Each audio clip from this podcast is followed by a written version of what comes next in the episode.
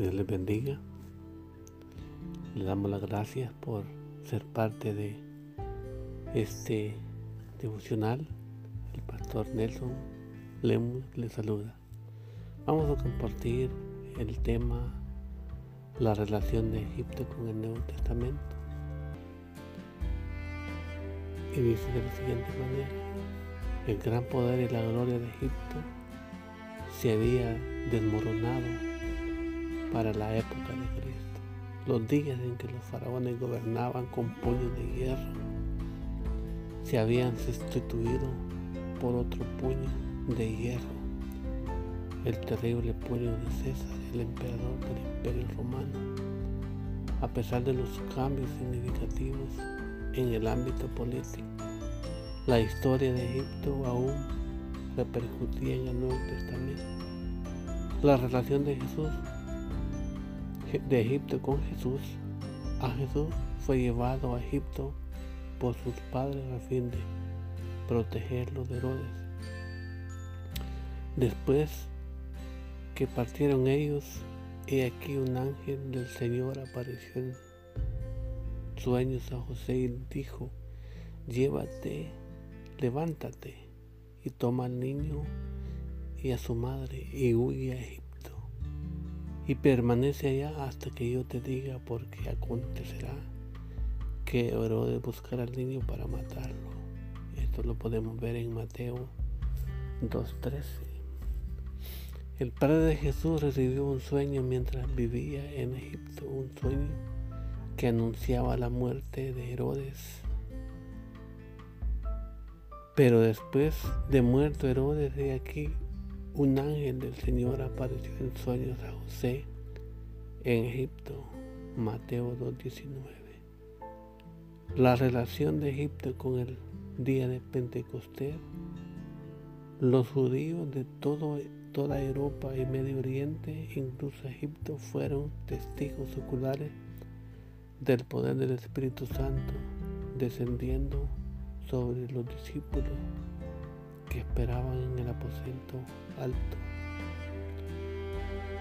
En Frigia y Pantiflia, en Egipto y en las regiones de África, más allá de Siriné, y romanos que ahí residían, tanto judíos como prosélitos, hechos dos días.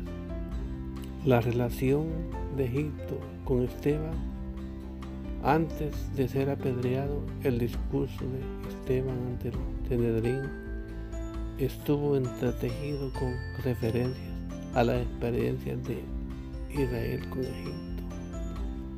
Los patriarcas, movidos por la envidia, vendieron a José para Egipto, pero Dios estaba con él y le libró de todas sus tribulaciones y le dio gracia, sabiduría, delante del faraón, rey de Egipto, el cual lo puso por gobernador sobre Egipto y sobre toda su casa. Vino entonces hambre en toda la tierra de Egipto y de Canaán, y grandes tribulación, y nuestros padres no hallaban alimentos cuando oyó Jacob que había trigo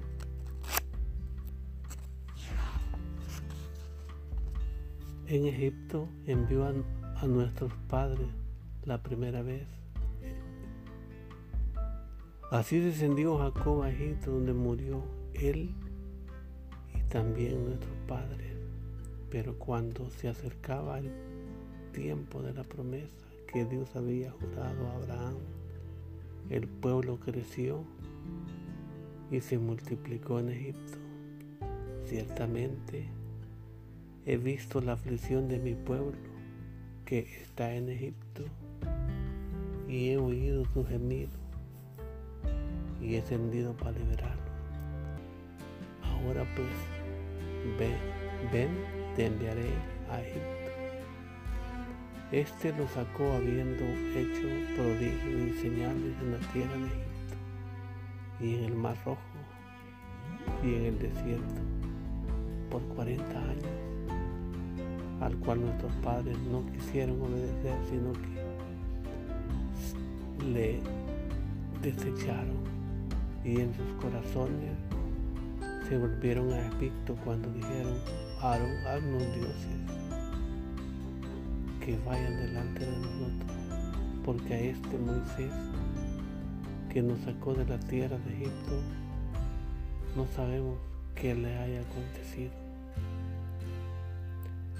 La relación de Egipto con Pablo en el sermón de Pablo a los israelitas y a los gentiles, temerosa de Dios, comenzó con el tiempo de Israel. Pasó en Egipto, cuando los judíos de Tesalónica supieron que también en Berea estaban anunciada la palabra de Dios por Pablo, fueron allá y también alborotaron a las multitudes.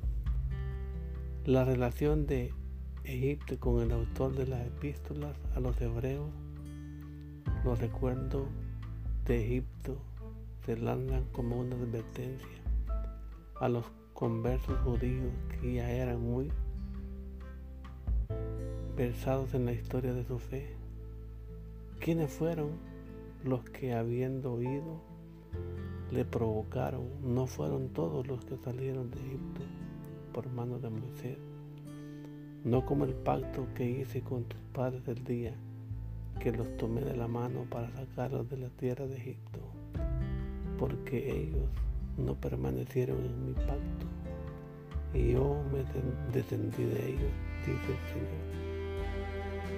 La vida de Moisés se recuerda como un hombre que estuvo dispuesto a abandonar la riqueza de Egipto por el reproche de Cristo, teniendo por mayores riquezas el vituperio de Cristo que los tesoros de los hijos, porque tenía puesta su mirada en el galardón por la fe, dejó a Egipto, no teniendo la ira del rey, porque se sostuvo como viendo al invisible. La relación de Egipto con los profetas de Dios y los tiempos del fin. ¿Qué tipo de planes tiene Dios con Egipto? Piensen un momento, piensen en todos los sentimientos negativos que surgen en el pasaje de la historia registrada. Recuerden el terrible mal de la rebelión y del rechazo de Dios por parte de los egipcios, la esclavitud brutal y salvaje del pueblo, la perversión atroz de la idolatría en Egipto, la manera tan cruel en la que el pueblo de Dios fue tratado por los egipcios, el corazón duro del faraón, el hombre que destruyó la vida de muchos de sus compatriotas, el símbolo mismo de Egipto, una ilustración del mundo y todas sus incitaciones. Separe, sépase la verdad porque preocuparse por una nación de la que no hay esperanza, o si las hay, habrá un remanente en Egipto, un remanente de personas que amen al Señor. Asimismo acontecerá en aquel tiempo que Jehová alzará otra vez su mano para recoger el remanente de su pueblo que aún quede en Asiria, Egipto, Patros, Etiopía, Elam, Sinar, Hamad y en las costas del mar. Dios lidiará con Egipto como hará con todas las naciones Dios la juzgará severamente. Dios juzgará la idolatría y toda la adoración falsa de Egipto. Profecía sobre Egipto. He aquí Jehová monta sobre una ligera nube y entrará en Egipto y los ídolos de Egipto temblarán delante de él desfallecerá el corazón de los egipcios dentro de ellos, y el espíritu de Egipto se desvanecerá en medio de él. Destruiré su consejo y preguntarán a sus imágenes, a los hechiceros y a sus evocadores y a sus adivinos. Dios juzgará a los sabios disidentes de Egipto. ¿Dónde están aquellos sabios que le digan ahora o te hagan saber qué es lo que Jehová de los ejércitos ha determinado sobre Egipto? Se han desvanecido los príncipes de Zoán, se han engañado los príncipes de Memphis, engañarlos a Egipto los que son la piedra angular de su familia. Jehová mezcló el espíritu de vértigo en medio de él. Hicieron errar a Egipto en toda su obra, como tambaleará el ebrio en su vómito y no aprovechará a Egipto cosa que haya la cabeza o la cola de la sana o el junco en aquel día. Los egipcios serán como mujeres porque se asombrarán y temerán en la presencia de la mano alta de Jehová de los ejércitos que levantará contra ellos. Dios usará a Judá para infundir temor en Egipto y en la tierra de Judá será el de espanto a Egipto. Todo hombre que de ella se acordase temerá por causa del consejo que Jehová de los ejércitos acordó sobre aquel. Dios tendrá un testimonio en Egipto. A Dios llamará a los egipcios su pueblo porque Jehová de los ejércitos los bendecirá diciendo, bendito el pueblo mío, Egipto, y el asirio, obra de mis manos, e Israel, mi heredad. Dios recibirá adoración de los israelitas que vivan en Egipto. Acontecerá en aquel día que traerá Jehová desde el río Éufrates hasta el torrente de Egipto, y vosotros, hijos de Israel, seréis reunidos uno a uno. Acontecerá también aquel día que se tocará con gran trompeta y vendrán los que habían sido esparcidos en la tierra de Asiria, a los que habían sido desterrados de Egipto, y adorarán a Jehová en el monte santo en Jerusalén. Dios no permitirá que su pueblo gane fortaleza por medio de su alianza con Egipto. ¿Qué se apartará para defender a Egipto?